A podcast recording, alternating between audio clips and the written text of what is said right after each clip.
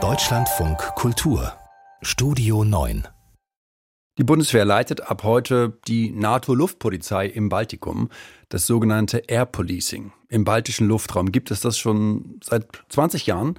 Aber seit Russland die Ukraine überfallen hat, hat diese Mission nochmal eine ganz neue Bedeutung bekommen. Oliver Neuroth. Wenn ein Eurofighter startet, hält sich auch der Bundesverteidigungsminister die Ohren zu. Boris Pistorius schaut im Herbst bei einem Besuch in Estland dem Kampfjet kurz hinterher, wie er in den Himmel steigt. Die Maschine ist innerhalb von wenigen Minuten an der Grenze zu Russland. Die Mission der Eurofighter, den Luftraum von Estland, Lettland und Litauen überwachen. Das ist extrem wichtig, weil es die NATO-Solidarität zeigt mit drei Ländern, die selber gar nicht in der Lage wären, solche Luftstreitkräfte aufzubauen. Und das ist eben Sinn der NATO, so etwas zu gewährleisten. Und dafür sind wir hier, stellt der Minister klar. Mehrere NATO-Länder wechseln sich bei der Luftraumüberwachung ab, dem sogenannten Air Policing Baltikum. Die Bundeswehr ist einmal im Jahr mit dabei für mindestens vier Monate. Jetzt ist es wieder soweit. Anfang der Woche sind fünf Eurofighter von Bayern aus in Richtung Lettland gestartet. Sie werden ab sofort vom Flugplatz Lilwarde aus im Einsatz sein.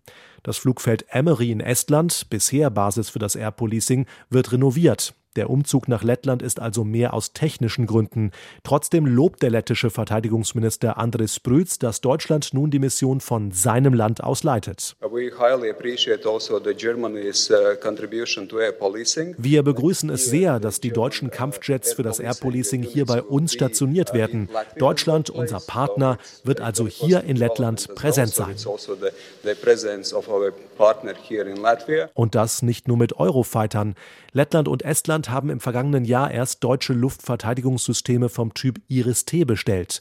Deutschland wird für beide baltischen Staaten damit zum größten Lieferanten von Rüstungsgütern. Das Air Policing im Baltikum hat seit Beginn des Angriffskriegs Russlands auf die Ukraine aber eine besondere Rolle bekommen. Alle drei baltischen Staaten haben Landgrenzen zu russischem Staatsgebiet. Dringt ein russisches Flugzeug unerlaubt in den NATO-Luftraum ein, versuchen die Eurofighter Kontakt zu ihm aufzunehmen und die Maschine notfalls aus dem NATO-Gebiet hinaus zu eskortieren oder es zum Landen zu bringen. Für die deutschen Eurofighter-Piloten beginnt ein Einsatz unter speziellen Bedingungen.